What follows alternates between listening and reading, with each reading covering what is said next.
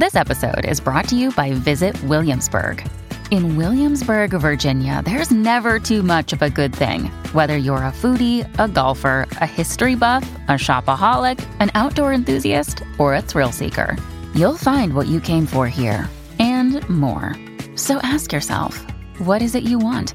Discover Williamsburg and plan your trip at visitwilliamsburg.com. Hello，晚上好，我是主播莫大人，欢迎来到奇闻事件部。今天开场呢，我们先分享一个我们听众朋友分享的小故事。他呢是一个来自我们粉丝群的朋友，叫做景言。有没有苏哥哥呀？他说，我五岁那年的某一天，白天的时候，我出去找小朋友玩，他们都不跟我玩，说我身上有蝎子，他们很害怕。我就觉得莫名其妙。晚上要睡觉时，爸爸关了灯，我躺在床上，就在床下面突然有声音，我就看了一眼，结果看到一个非常粗的蝎子的尾巴，它就一点一点的向我扎过来。我吓坏了，一直往后退，一直退到了墙角，无路可走了，就大喊了一声。我爸被我吵醒，把灯打开了，紧接着，那个东西就消失了。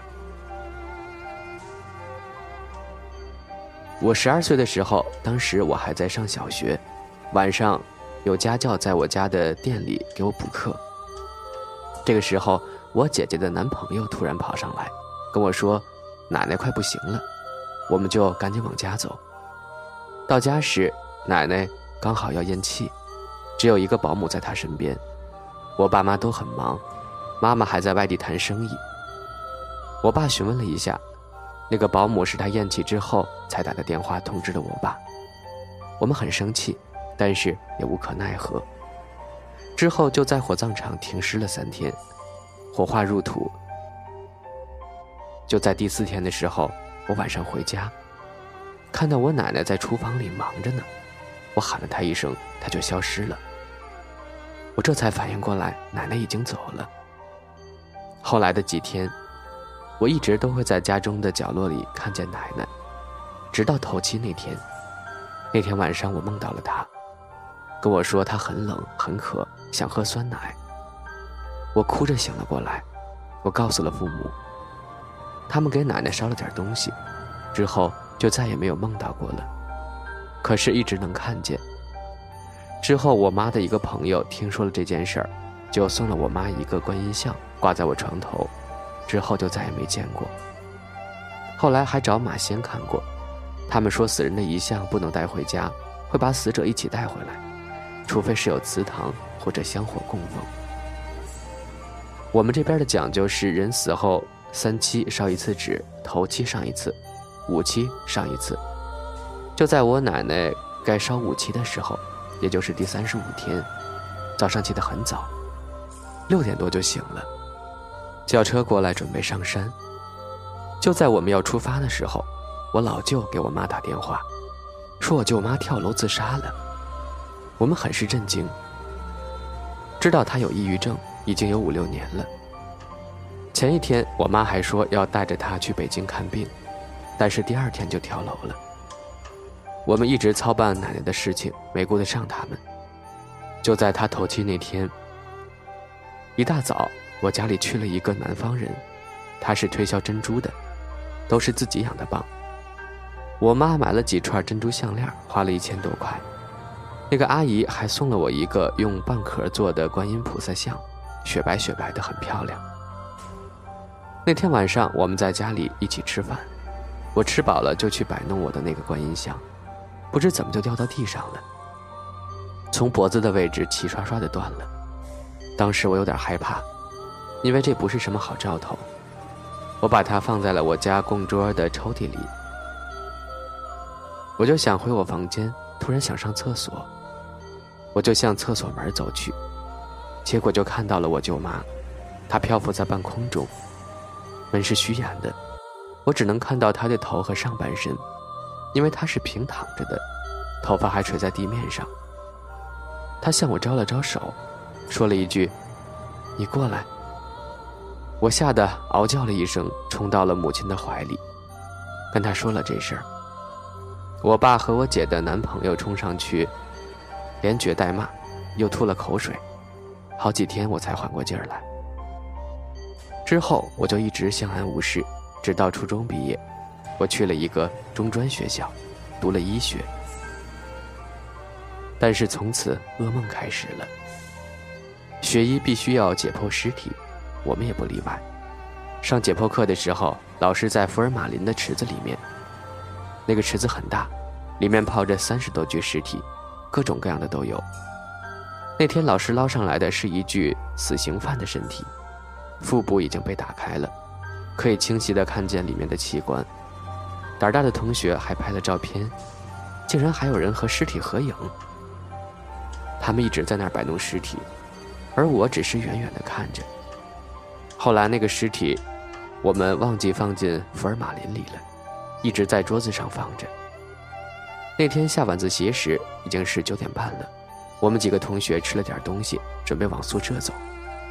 解剖室是必经之路，我们就看见那个尸体直挺挺的站在窗户旁边，盯着我们看，好像还往前动了一下，差点把我们送走了。第二天还心有余悸。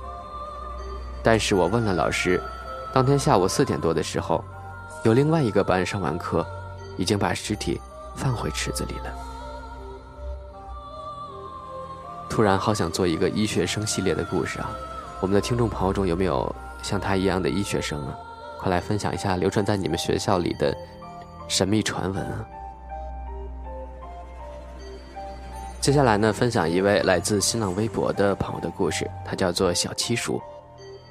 他说：“莫大人，我生来就是灵异体质，有许多事情，日后我将不定时的向你投稿，全部为本人亲身经历。家人住院，忙完医院的事儿。”已经是凌晨十二点多了，今晚不用陪床。凌晨时，我选择回自己的住所。接我回家的人也正从住所赶来。病房在五楼，我一如既往的在等候着，并不是太频繁的电梯。门打开后的瞬间，我忽然觉得，在这个不能再熟悉的电梯，却显得格外的窄长。只有今晚有这样的感觉。我选择转移思考，毕竟我真的累了，需要休息。可能这家医院低楼层建筑的缘故，五楼到一楼的升和降格外平缓，平缓到我能感觉到自己的心跳声。到二楼的时候，突然停顿了下来。电梯门半开不掩的挪到一半，又合回去。同时，我闻到了深圳不怎么冷的冬天，空气里。漂浮着潮湿的味道，这味道向我迎面冲来，似乎是河涌底下散发出来的泥土的腥味儿。我仍旧是若无其事的等着缓慢的电梯降到一楼，心想可能是夜班清洁的潮湿气味吧。夜晚的医院车流量小，同时也为了方便往来的车辆，门口的幺二零通道开放给民众使用。我在一侧吸烟区抽烟，等着迟来的接送车。同时，旁边的保安在嘀咕着。好奇的我，有意识地竖起了耳朵。得知就在刚不到几分钟之前，住在 ICU 的车祸伤者不幸离开了。据前几天的新闻报道，本市某路段发生一起特殊的车祸，其中一路人被撞入了路边的河里。被救起时已经没有意识了，情况危急，当即送去附近的医院，入住 ICU 病房。而那所医院就是我身处的这家医院，而 ICU 重症监护室就在二楼。保安口中的几分钟前，正好是我下楼的那个时刻。而那股潮湿的泥土腥味儿，又是什么呢？